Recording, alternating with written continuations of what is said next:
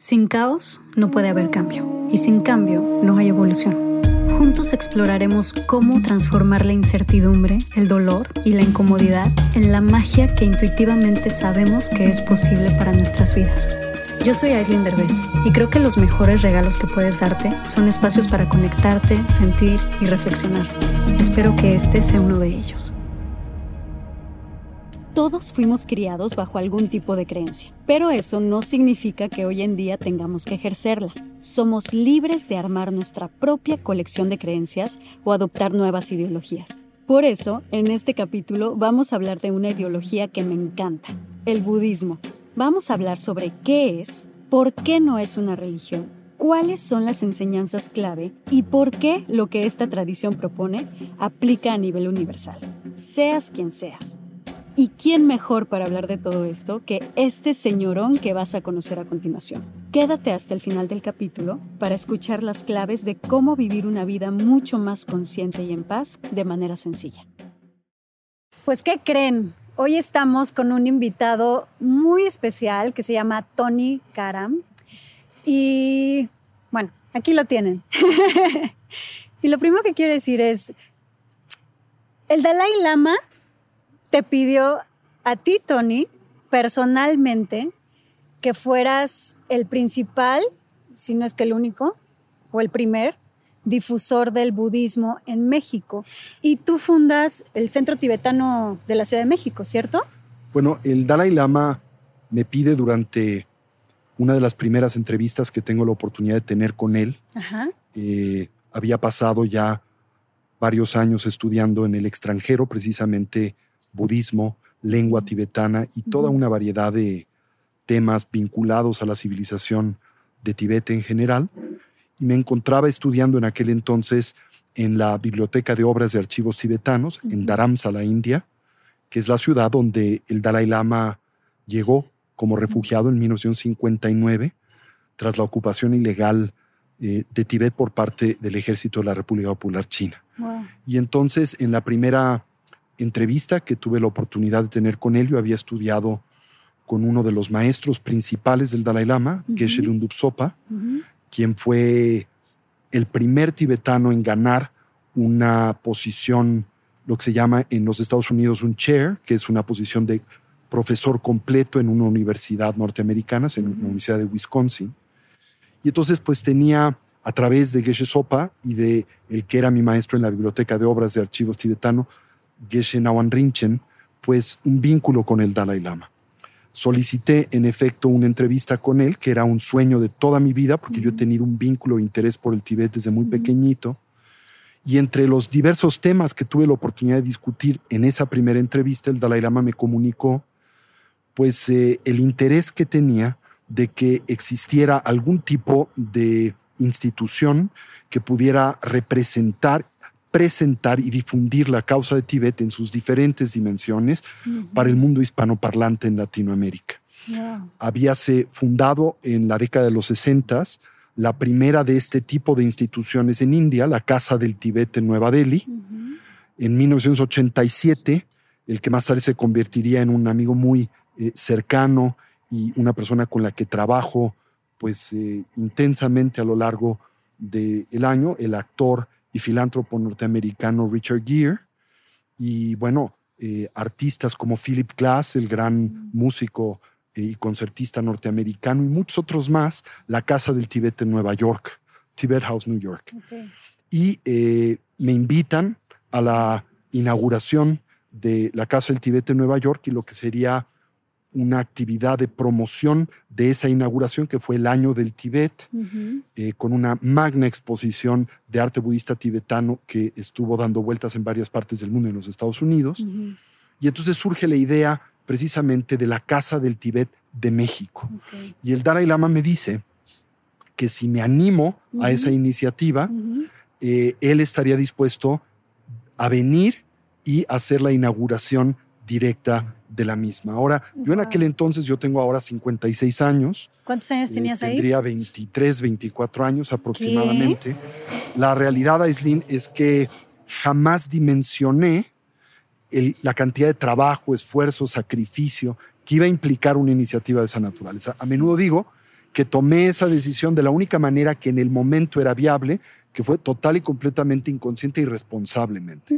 Porque si hubiera sabido lo que implicaba, pues... Ignorante de lo que venía. No lo hubiera hecho, ¿no? Pero bueno, así eh, se dio. En 1989 se inaugura la Casa del Tibet de México, la tercera Casa del Tibet del mundo, como la representación cultural oficial del Dalai Lama para Latinoamérica y en aquel entonces también una representación de la Administración Central Tibetana en el exilio, ¿sí? que es el gobierno tibetano en el exilio. Y el Dalai Lama viene a México para inaugurar, en efecto, en su primer viaje a Latinoamérica nuestra institución. ¿Y qué te hace sentir eso a ti? O sea, ¿qué te hace sentir a ti ser eh, escogido por el Dalai Lama personalmente para que cumplas esta labor? Eh, porque además el Dalai Lama, bueno, es el Dalai Lama y creo que todo el mundo lo admiramos muchísimo. Y que te haya escogido a ti como única persona representativa de esto, ¿qué pasó? O sea, ¿no te... ¿Hubo alguna ahí como se te movió un poquito el ego? ¿Te creíste mucho en ese momento? ¿Qué, qué, sucede con eso? En mi caso en particular, eh, creo que tuvo un efecto diferente a ello. Eh, porque el Dalai Lama y muchas personas dentro del universo espiritual y cultural de Tibet y ahora del Tibet en el exilio, en efecto depositaron en mí pues una responsabilidad enorme. Que representó y representa hasta la fecha pues un reto muy complejo y difícil de mantener vivo y de proyectar a manera exitosa. Eh, evidentemente, el tener este vínculo con el Dalai Lama es algo que a algunas personas puede generarles o en ellas detonar un sentido pues artificial de importancia o de validez. Porque hay mucho ego espiritual en hay este mucho, en el mundo, no solamente en el mundo tibetano, sino en, donde fuere. De hecho, en la tradición y es de lo más peligroso. Lo más peligroso. Para y mí el, ego, espiritual es el más, terrible. feo. Exacto, el más terrible. Más terrible. De todos los tipos y expresiones de la egomanía, lo que llama la tradición budista el materialismo espiritual, ¿verdad? Es lo más destructivo. Pero yo siento ser un genuino practicante budista, estoy realmente comprometido con esta tradición espiritual de desarrollo evolutivo. Eh, no es algo que abrazo con un fin eh, equivocado, sino realmente creo en esta tradición como eh, una de las grandes joyas del pensamiento humano. Y bueno, yo eh, al mismo tiempo he estado muy cerca de la gran tragedia de la civilización tibetana, ¿verdad? Y he visto tanto el sufrimiento del pueblo tibetano consecuente de la devastación de la cultura tibetana por parte de la República Popular China, que bueno, ha sido difícil el que ese efecto se genere dentro de mí, ¿no? Claro. Afortunadamente. Y bueno, he tenido también maestros muy excepcionales a lo largo de mi vida. Ajá que también me han ayudado a mantener eh, una perspectiva sana y también una comunidad de amigos y alumnos que no me dejan desviarme de lo que es importante. Que te mantienen con los pies en la tierra y todo. Así es. Qué bonito. Y, dime una cosa, creo que en Occidente tenemos una visión particular del budismo que tal vez puede ser muy diferente a, pues, a cómo es allá en el otro lado. Me gustaría saber em, ¿Cuáles son esos contrastes que has encontrado entre cómo vemos nosotros el budismo y cómo realmente es allá? Bueno, yo creo que comúnmente y especialmente en países como México, cada vez menos, porque creo que la labor que hemos podido implementar los últimos 31 años ha tenido un efecto muy favorable. Sí. Por ejemplo, en una reciente encuesta eh, en torno a cibernautas en Latinoamérica y en México en particular, se preguntaba eh, a este gran universo quién eh, contemplaban con la persona, como la persona, el líder moral más importante del mundo. Y para mi sorpresa, eh, fue el Dalai Lama. ¿Qué quiere esto decir para mí? Que la figura del Dalai Lama se ha hecho pues abierta, eh, accesible a todo este gran público, lo cual hace 30 años a Islim pues no sucedía, nadie sabía dónde estaba el Tibet, nadie sabía quién era el Dalai Lama, ¿no? Ha ayudado mucho el que el ganar el Premio Nobel de la Paz en 1989, unos meses después de visitar a México, ha pues auxiliado mucho la gran popularidad que el Dalai Lama pues ha venido reclamando en el mundo en general, pero también la labor de instituciones como la nuestra, en la difusión de qué es Tibet y qué es la joya de la corona de su cultura y civilización, que es la espiritualidad budista, y, el tantrismo budista, que es el tipo de budismo que se practica en Tibet. Entonces, si me preguntas cuál es el elemento primario de diferencia, pues tiene que ver con el que nuestra cultura a menudo, en lugares como México, al budismo se le concibe de una forma equívoca o tergiversada, se le concibe como una religión, ¿verdad? O se le eh, concibe como una más eh, propuesta dogmática o eh, de fe. Y esto no es realmente coherente a la naturaleza de esta tradición. Justo es lo que te quería preguntar, porque em, creo que el Dalai Lama tiene de verdad una imagen que yo creo que seas de la religión que seas, escuchas o ves al Dalai Lama. Sí, y te influye como una figura de paz. Así es. ¿no? Como que no lo ves como un símbolo religioso, ni lo ves como algo político, sino que realmente dices, ay, el Dalai Lama es pura paz, ¿no? Y, y, eso es algo que te quería preguntar, o sea, el budismo como tal, ¿es una religión? ¿Puede seguirla alguien que tiene otra religión, por ejemplo? En la India clásica, Islin, a la tradición budista se le describía con una palabra que creo es muy ilustrativa. Se le llamaba Adhyatma Vidya, que en la lengua sánscrita quiere decir literalmente la ciencia de la conciencia. Entonces, el budismo, como le llamamos originalmente el Buddha ¿sí? tiene aspectos de una psicología, puesto que naturalmente su objeto primario de estudio es la mente, sus funciones, la manera en que percibimos al mundo con el que convivimos. Es una tradición, una tradición introspectiva, contemplativa, que ha desarrollado en coherencia y continuidad de la cultura contemplativa india, que es milenaria, una variedad de herramientas excepcionalmente poderosas para la introspección, que precisamente tienen que ver con lo que comúnmente conocemos por meditación. Pero la meditación tiene muchos elementos y muchas dimensiones.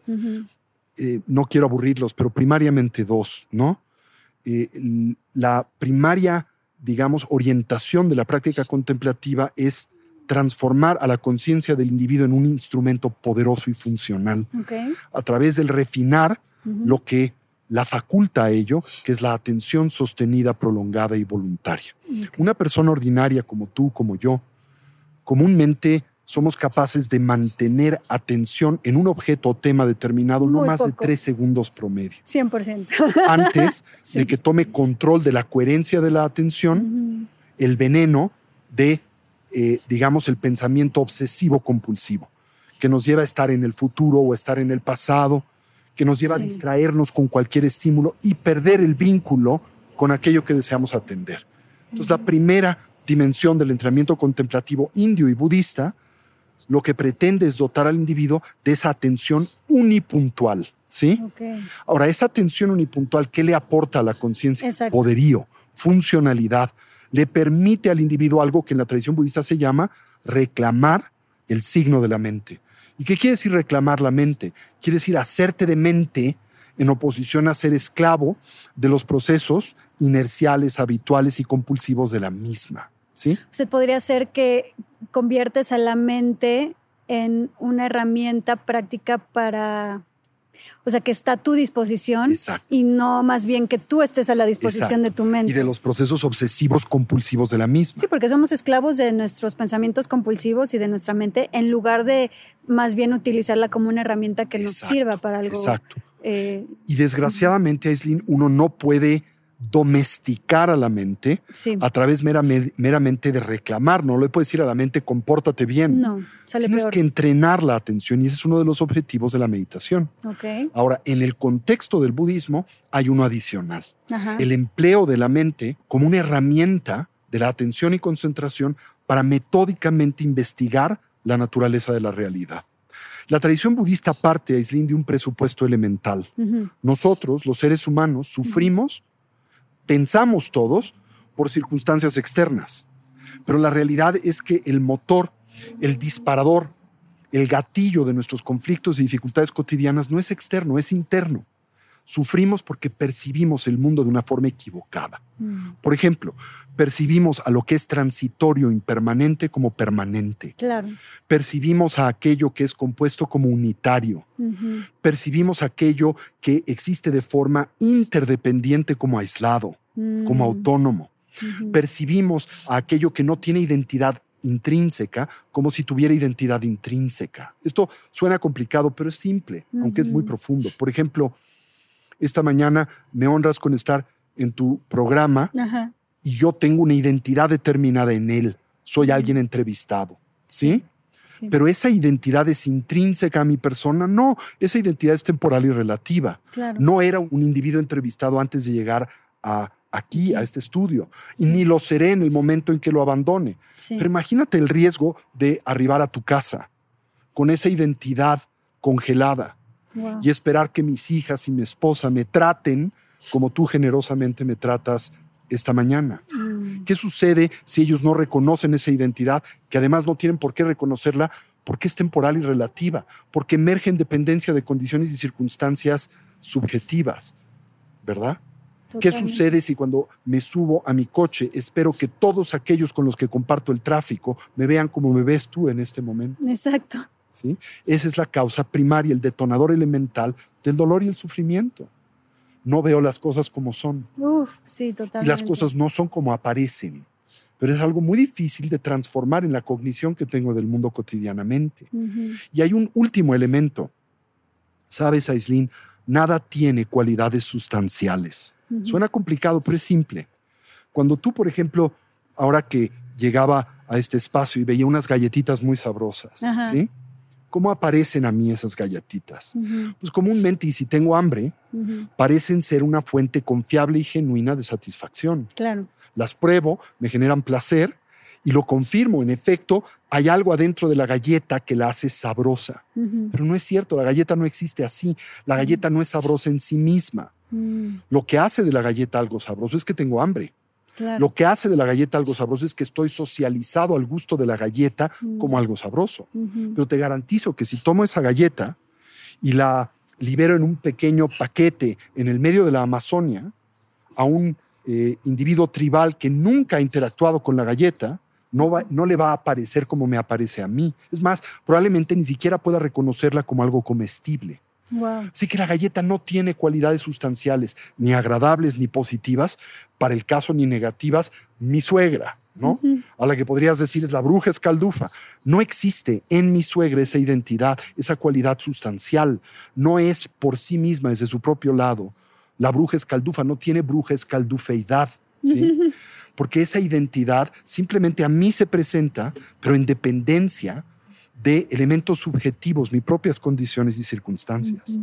Al mismo tiempo, nadie es permanentemente la bruja escaldufa. ¿sí? Entonces, cuando nos asimos al mundo de esta manera y proyectamos sobre él cualidades que no le corresponden, tarde o temprano experimentamos decepción y con ello sufrimiento e insatisfacción. 100%. Entonces, la meditación budista lo que pretende, y no es algo complicado, pero es muy difícil de interiorizar, es primero hacer de la mente un instrumento poderoso y funcional que esté a tu servicio y no tú al servicio de sus patrones obsesivos compulsivos. Exacto. Dos, emplear esa mente para investigar la manera en que las cosas son y para distinguir entre ellas la forma en que a mí aparecen de la forma en que existen. Y salirte un poco de tu propia realidad. De una realidad fantasiosa y totalmente subjetiva que detona tus dificultades y problemas recurrentes. Eso es el foco del Buda Dharma. Por ende, cuando me preguntas, ¿es una religión? Pues no exactamente. No es una tradición dogmática, no es una tradición revelada, no pretende que tú abraces sus propuestas a través de la fe. Es una tradición de extracción radical empírica, es una ciencia de la conciencia que tiene elementos de una psicología, ¿sí? Pero difiere en la psicología con un punto central. Mientras que, como decía Freud, el objetivo del psicoanálisis es propiciar que en un individuo crezca una cualidad que le permita convertirse o abandonar, decía Freud, la dimensión de la psicosis disfuncional para convertirse en un, en un neurótico funcional, ¿sí? La tradición budista no solo plantea el que podemos pues, ser un poco menos neuróticos, sino plantea que podemos trascender del todo la neurosis que aqueja nuestras vidas. Dicho de otra manera, que nosotros tenemos el potencial de acceder a una dimensión genuina de bienestar y felicidad duradero. Uf, pero eso está fuertísimo. Porque... Que eso es algo que podemos hacer, que eso es nuestra herencia y la razón por la que estamos en el mundo. Sí. Para ser genuinamente felices. Exactamente. Y de alguna manera creo que es muy difícil darnos cuenta en que si estamos en sintonía con la realidad, porque la realidad es sumamente subjetiva, como lo acabas de decir, y todo esto se resume, todo lo que acabas de decir se resume en que cada ser humano percibe la realidad de una manera completamente diferente a la otra. Y entonces todo mundo y todo mundo se está peleando porque su realidad es la verdadera y porque tú deberías de ver la realidad como yo la veo. Y si no la ves como yo la veo entonces eres mi enemigo. Y entonces te trato de convencer de que mi realidad es la realidad que cuenta. Y por eso todas las religiones se, se eh, confrontan. Por eso las relaciones de pareja no funcionan. Por eso las relaciones de familia también es un desastre. Porque además nadie tiene la capacidad de realmente para empezar, entender lo subjetiva que es tu propia realidad. Y número dos, es muy difícil entender eh, con empatía la realidad de la otra persona. Y para eso se necesita, tú lo comentabas hace un momento, humildad. Exacto, es lo que yo te iba a preguntar, ¿cómo le haces para estar un poquito más en sintonía con la realidad general? O más bien no identificarte tanto con una realidad. O sea, ¿cómo le puedes hacer para poder convivir con estas millones de realidades que están sucediendo en todos los seres humanos sin pelearte con eso. Yo creo que precisamente entendiendo la naturaleza temporal, relativa, subjetiva del mundo en el que vivimos, ¿no? Sí. Quizá puedo compartirte una metáfora que se emplea recurrentemente en la filosofía budista para ilustrar ese punto de vista. Todos transitamos día con día del estado de vigilia al del dormir. Y dentro del dormir hay una etapa del sueño que sigue al sueño profundo sin sueños, en donde la mayoría de las personas se desmayan, pierden conciencia, la etapa onírica, donde empiezas a soñar. ¿sí? El sueño trátase de una experiencia que puede abordarse de dos diferentes maneras. La mayoría de nosotros, ¿cómo soñamos? Ausentes de lucidez, esto es, inconscientes de la condición del sueño como sueño. Y por tanto, al transitar por el sueño, qué es lo que proyectamos o de qué dotamos a las apariencias oníricas de realidad objetiva. Eso, que, eso quiere decir que piensas que las apariencias oníricas, las del sueño, realmente existen como a ti aparecen por sí mismas desde su propio lado, independientes a quien la sueña. Y por lo tanto, ¿qué determina tu experiencia en el sueño? ¿Cómo experimentas el sueño? Las apariencias oníricas. Por lo tanto, si tienes un buen sueño, estás contento. Si tienes un mal sueño, estás atribulado, ¿no? Totalmente. Pero el sueño se puede experimentar de otra forma, Aislinn. Puedes transitar por el sueño lúcidamente. ¿Y eso qué quiere decir? Reconociendo la condición del sueño como sueño. Ahora, eso no quiere decir que te das cuenta que el sueño no existe. Sí. Porque existe como sueño, pero que te das cuenta que existe dependiente de quien lo sueña. Sí. ¿Y cuál es el efecto de hacerte lúcido en un sueño? En el instante en que alguien se torna lúcido en el sueño, se libera de la tiranía que las apariencias oníricas ordinariamente ejercen sobre de él o ella, ¿sí? Porque reconoce su condición ilusoria. ¿Me doy a entender? Sí, y la vida es ese sueño. Exacto. La tradición budista y el Buda histórico extiende esta metáfora a una dimensión que parece increíble. Pero el Buda dice que la vida, que el estado de vigilia, es un sueño. 100%. ¿En qué sentido? No que no exista, que no, sino que no existe como aparece, por sí mismo, independiente a la experiencia que el individuo tiene de él. Entonces, ¿qué sucede cuando te tornas lúcido en el sueño de la vida? Que también entiendes que nada existe independiente a la percepción que tienes de ello y tomas responsabilidad de ello. Por ejemplo, en algo tan simple como la relación de pareja o tan difícil, ¿sí? Cuando tienes un conflicto, entiendes que el conflicto tiene sentido solo en dependencia de tu punto de vista, pero que no existe como lo concibes por sí mismo. Y cuando entiendes esto realmente, te libera a, por ejemplo, escuchar cómo es que ese sueño aparece al otro. Entendiendo que no hay un sueño objetivo, que existe independiente a quien lo sueña. Y dime una cosa, entonces, si todo es impermanente y todo es este sueño que estás diciendo. Todo está en flujo. Y estamos en, constante cambio, nada, es, nada se queda igual, nada, es permanente. Justamente la vida trata de movimiento, de fluidez, etc. ¿Cuál es nuestra lucha, Aislinn? Que todo el mundo se quiere aferrar a que las cosas se queden de una manera. Para bien o para mal, ¿no? Por estabilidad. Así es. Porque creen que la estabilidad les va a ayudar a ya no tener miedo. Eres lo peor que ha pasado en mi vida y ahora vas a ser la bruja escaldufa para siempre. Nadie existe así. Voy a hacer una pausa comercial rápida. Amay Natural es una compañía que hice con una de mis mejores amigas, Mariana Burelli. En Amay Natural creamos productos 100% naturales y sustentables como shampoo, acondicionador y crema. Todo en barra. También tenemos otros productos deliciosos como nuestra línea para bebés. Todo lo que hacemos es libre de sulfatos, parabenos, sintéticos, aceite de palma, silicona, fragancias químicas, empaques de plástico y por supuesto libre de crueldad animal. Están disponibles en amay.mx, en Amazon y en sephora.com.mx. Checa el Instagram de Amay Natural o la página web amay.mx para más información. Esta noción de que eres el amor de mi vida, la fuente de mi felicidad, no puedo vivir sin ti, todas esas son fantasías. Nadie existe de esa manera.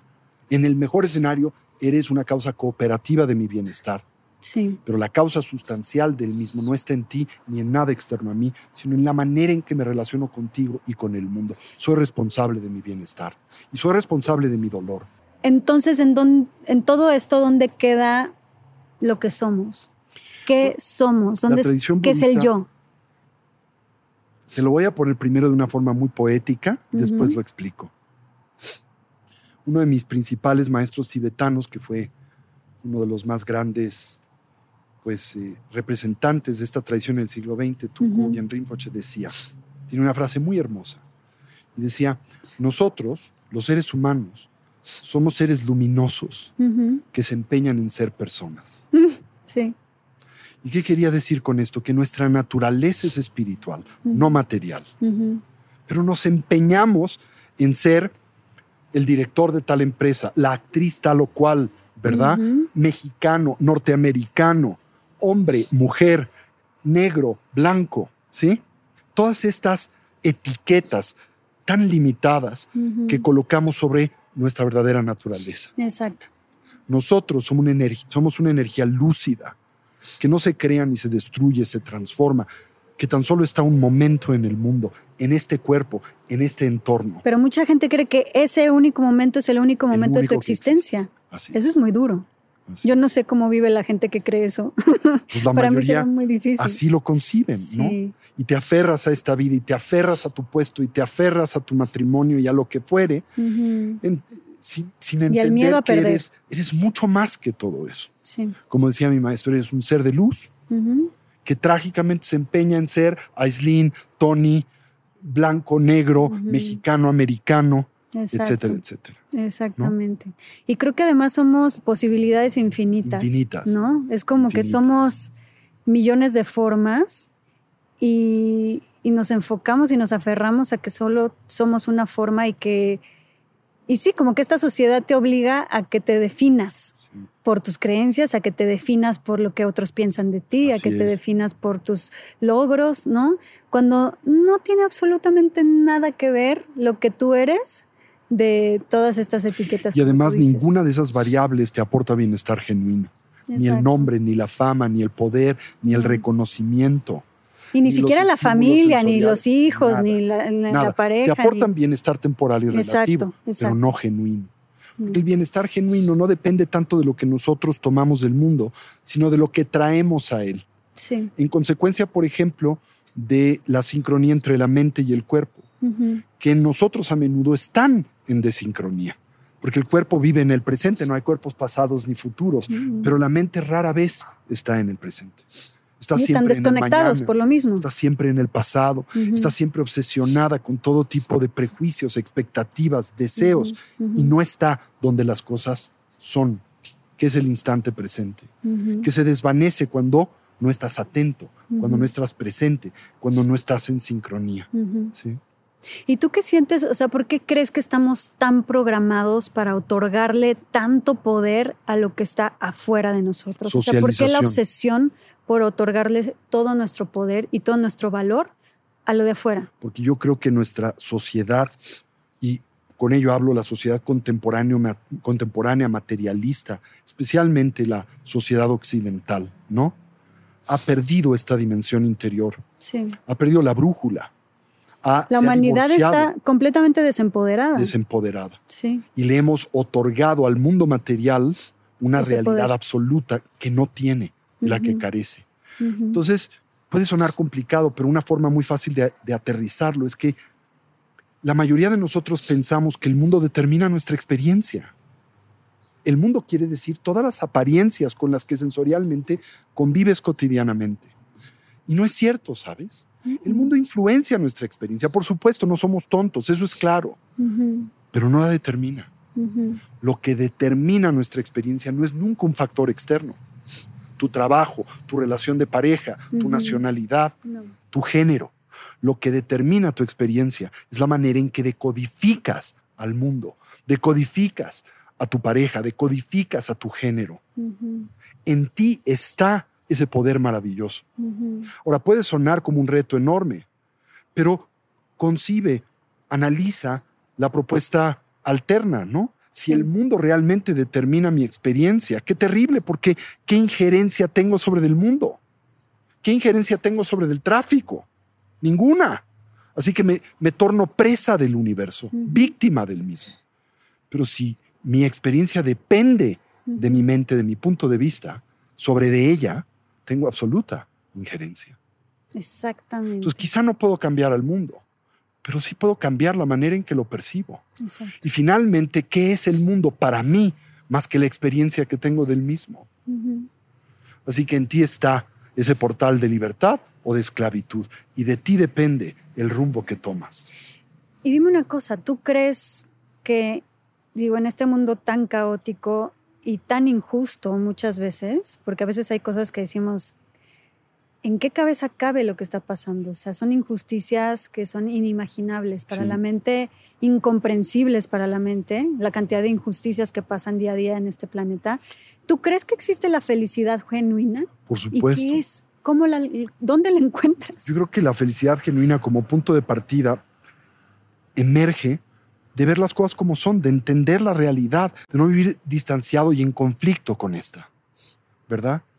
Precisamente integrar a manera intuitiva y profunda, pues el entendimiento de la naturaleza, para empezar, temporal, transitoria de todo lo que existe. Sí. ¿sí? Pero hay otro factor también, Aislinn, el recordar y entender que nada existe y nadie de forma aislada que mm. todos estamos vinculados en interdependencia. Y yo creo que la injusticia y los problemas del mundo en el que hoy vivimos vienen de este divorcio del individuo, de su entorno y de los demás, de esta exacerbada eh, idea y empoderamiento que la cultura occidental le ha dado al individuo, que lo ha divorciado de la colectividad, ¿sí? Para empezar de la naturaleza. Pensamos que no dependemos del mundo natural mientras que la totalidad de nuestra existencia depende del mismo. 100%. ¿sí? Y yo creo que este es uno de los elementos primarios a integrar al mundo si deseamos sobrevivir como especie o no. Si entendemos que no podemos divorciarnos de la naturaleza y que nuestra subsistencia depende de esta y de lo que hacemos con ella. ¿sí? O si continuamos este sueño de opio de absoluto y responsable individualismo, en donde pensamos que el mundo está a nuestro servicio. Sí.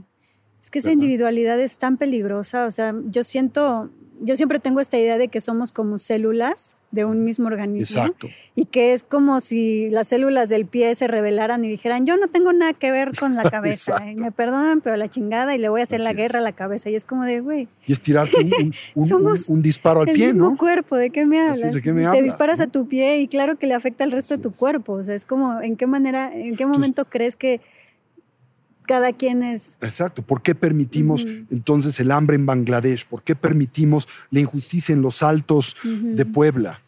¿Por qué permitimos que nuestra sociedad opere de la manera en que lo haga? Porque crees que nada de eso que te rodea es relevante para ti, que no estás vinculado con ello. Y yo creo que, por ejemplo, en países como, como México, ¿verdad?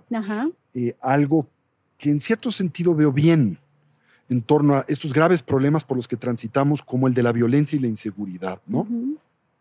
Alguien hace años me preguntaba qué pensaba de la descomposición social y la violencia ahora. Yo le decía, pues lo único que realmente me sorprende es que se haya tardado tanto. Esto es, una sociedad tan desigual como es la nuestra no puede esperar algo diferente. ¿Sí? Pero entonces, ¿cómo reaccionas a ese tipo de Con un sentido de responsabilidad. Tenemos que involucrarnos, tenemos que elevar la calidad de vida de la colectividad. Tenemos que entender, como decía Henry David Thoreau, el gran filósofo americano del siglo XIX, decía, tenemos que entender que todos y cada uno de nosotros somos una mayoría de uno. Mm. Eso quiere decir que cada quien hace diferencia que no eres tan débil y no estás tan desempoderado como tú piensas, que tú puedes cambiar al mundo entero si te esfuerzas, empezando cambiándote a ti mismo. Y, esto se puede volver confuso porque no se trata entonces de que, bueno, salgas a la calle y, te manifiestes o de que abras una fundación o de que dones no sé cuánto dinero o de que vayas y ayudes a todo el mundo que lo necesita. O sea, porque no se trata de eso. No necesariamente, ¿verdad? Se trata de empezar por, entender que no existes de forma aislada y que tu bienestar no puede divorciarse del bienestar de los que te rodean. Y que simplemente el, hecho de que tú te ayudes a cambiar todas estas conductas tóxicas. ¿Qué aportas al mundo todos los días, no? Exacto. Por ejemplo, cuando estás en el restaurante, ¿le sonríes al mesero? Exacto. ¿Lo tratas humanamente? Tienes una actitud empática entendiendo lo que quiere decir estar parado, agarrando platos 12 horas en un día. ¿Puedes empatizar con eso? Exacto. Bueno, eso es un efecto armónico, se le llama una resonancia armónica. Y cuando, te haces responsable y cambias esas conductas y haces lo que tú estás diciendo, estás ayudando al mundo impresionante. Al mundo entero. Y así con tantas diferentes Y nadie lo entiende, ¿no? Creen que hay que ayudar al mundo de manera externa, ¿no? Y que, también está bien. Está bien, pero si no empiezas por ti no, sirve de nada. por ti no sirve de nada. Cierto. Nadie da, dice Aristóteles, lo que no tiene. Exacto. Si todo el mundo está buscando cómo dar y cómo recibir. Entonces no puedes dar armonía si no hay armonía dentro. Y tampoco puedes, recibir. Y tampoco puedes recibir. Por más que te den amor, por más que te amen, por más que te den todo, el amor no entra si tú no te lo das primero. Así es y si tú no te consideras digno de ser amado. Sí, exacto, que lo mereces. Y entiendes que eso es un derecho humano. Y no solo humano, ¿eh? porque la tradición budista extiende esto no solo a la especie humana, sino a todas las formas de vida. Toda forma de vida merece respeto y ser amada, no solo la humana. Y Tony, una de las eh, principales bases del budismo es el estar presente. Así es. Y Tú me puedes decir, sí. Y me encantaría que me dijeras si tienes algunos tips prácticos de cómo ejercer ese estar presente y lúcido, porque creo que es lo que más nos falta, nos hace a todos, me incluyo. A mí me cuesta un trabajo impresionante estar presente y estar lúcido. Y, dices muy bien, esto requiere de un entrenamiento, ¿no? Y bueno, una recomendación que le daría a todo tu auditorio, a todo tu público, es tratar de integrar un ejercicio muy simple en el día sincronizar la atención con la respiración, tan simple como ello. Mm. ¿Por qué? ¿A dónde acontece el respirar? La respiración solo existe en el presente, no hay respiración pasada, no hay respiración futura. Mm. Entonces, si tú sincronizas tu atención, tu presencia mental con la respiración. ¿Te refieres a, poner atención a tu respiración? A tu respiración. Ok. Y hacerlo metódicamente, quizá unos 15 o 20 minutos al día sentarte en algún lugar donde no te distraigan, donde no haya muchos estímulos, con tu espalda erguida, quizás cerrar tus, tus párpados por unos minutos y simplemente colocar la atención en el flujo y proceso natural de la respiración. Mm. Cualquier idea, cualquier sensación o estímulo que en ti surge, y surgirán muchas, las atiendes, las observas, pero vas a hacer algo nuevo. Mm. En lugar de dejarte secuestrar por estas ideas, déjalas pasar mm. y vuelve metódicamente tu atención sin violencia, sin constricción, con suavidad, pero vuelve tu atención al flujo natural de la respiración. Ok. ¿Sí? O sea, esto se vuelve como enfocarte en un solo punto. Exacto. En un punto de atención. Y claro, van a pasar todos estos carros de ideas y en lugar de que te vayas con el carro es, ok, vuelvo al punto. Vuelvo al punto. Otro carro, está pasando, vuelvo, al punto. Y con esto estás entrenando la, la, cualidad de la que la concentración depende, que es la recolección.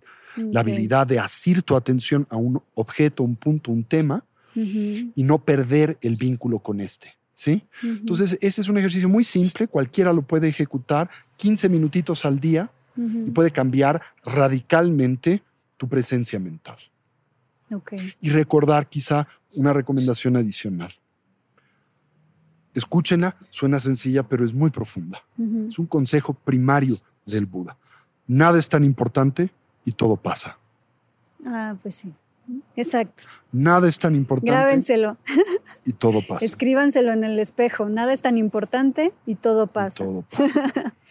Definitivamente.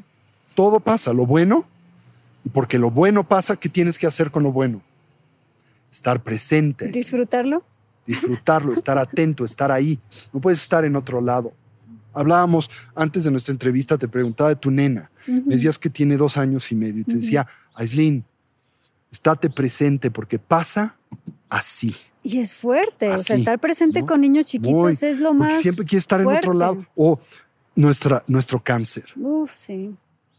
Sí. espérame, tengo que ver. Estás todo el santo día con este endemoniado aparato. ¿Sí? No, y lo que digo de los niños chiquitos es, hay un constante, em, hay una constante especie como de Jaloneo. Jaloneo porque al niño no le interesa en lo absoluto lo que a ti te interesa y a ti tampoco te interesa mucho que digamos lo que le interesa al niño. Y lograr estar presente en esa situación donde tú dices, es que no me quiero parar y correr porque estoy cansada. y el otro nada más, no, y el otro no quiere sentarse porque es como de yo no quiero sentarme porque me da flojera, yo quiero correr y jugar y todo. Entonces como de, ¿en dónde coincidimos? ¿No? Es muy difícil esos momentos como, como papá y mamá. Y tratar, te digo, de estar atento, estar presente, porque la vida es aquello que pasa mientras estás ocupado haciendo planes. Exacto. Y se te va. Y dime una cosa, quiero hablar del otro tema básico de los principios budistas, que es el karma. Me encantaría que me platicaras un poquito más, porque mucha gente ve el karma como destino, como una creencia de, como algo como de Santa Claus, ¿no? Si crees en él o no crees en él. Y, creo que el karma no lo comprendemos muy bien en Occidente. Ah, la palabra karma, que es una voz india sánscrita, quiere decir actividad. Ajá. Y se refiere a algo muy simple. Ajá si exploras, atiendes, tu presente es la consecuencia de tu pasado, ¿cierto o no? Claro. ¿Puedes divorciar a tu presente de tu pasado? No. Tu presente es la consecuencia de tu pasado. Muy 100%. bien. Ahora, proyectalo, extiéndelo. Tu futuro es la consecuencia de tu presente. De la suma de tu pasado y tu, tu presente. No puedes divorciar a tu futuro de tu pasado y tu presente. Entonces, todo, absolutamente todo lo que estás haciendo en este momento, cada pensamiento, cada palabra, cada acción, cada decisión que estás tomando, cuenta. y es exactamente lo que estás construyendo para tu futuro. Exacto. Eso es nadie, el karma. Nadie realmente como que pone atención no a eso. No es tan difícil de entender. Pero es absurdo. Pero es muy difícil vivir dotado de ese sentido que llamamos en la tradición budista de responsabilidad universal. Sí. Soy universalmente responsable de mi vida y en especial de la experiencia que tengo del mundo. Yo no puedo proyectar la responsabilidad de cómo percibo a la realidad a otros. Soy absolutamente responsable de ello. Y todo lo que hago, pienso, digo, genera consecuencias de las que soy responsable. 100%.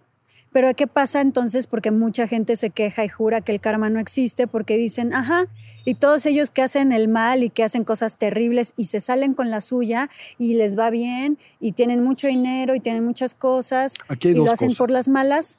Aquí hay dos cosas. Primero, ¿qué pasa con eso? Para entender el concepto budista del karma en su totalidad, necesitamos eh, vincularle a una cosmovisión multivital.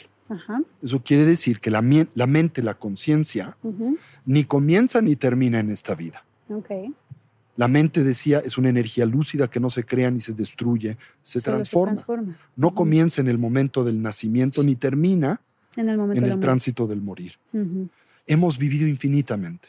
Y todo lo que hacemos, pensamos y decimos genera consecuencias a veces de corto plazo, pero a veces de largo, plazo. ¿sí? Mm. Entonces, estas personas que han hecho barbaridad y media, y quizá en esta vida, en este momento vital, no se han topado con las causas para que esos potenciales maduran, maduren, se toparán con ellas en vidas futuras.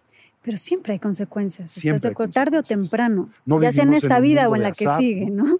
Como decía Einstein, Dios no juega los dados con el universo. El universo no es azar. Opera con base a un principio elemental de causa y consecuencia. ¿no? Y el karma no se desvanece, no desaparece. Todo lo que haces, piensas y dices es importante. Y no es un castigo, que esa es otra. No se trata de premiar o, castigar o que Dios te castiga o que eso. Simplemente es una consecuencia. Es como... Toda acción, decía Newton, genera una reacción igual, contraria y de inversa proporción. Exacto. Todo lo que hacemos genera consecuencias de corto, mediano y largo plazo. Pero es muy confuso, porque vivimos en un mundo que nos enseña casi como si fuera lo opuesto. Vivimos en, mundo, en un mundo que parece que si obras mal, tiene buenas consecuencias, ¿no? Sí, Muchas porque vemos solo el, muy corto plazo, ¿no? Entonces ese es un aspecto.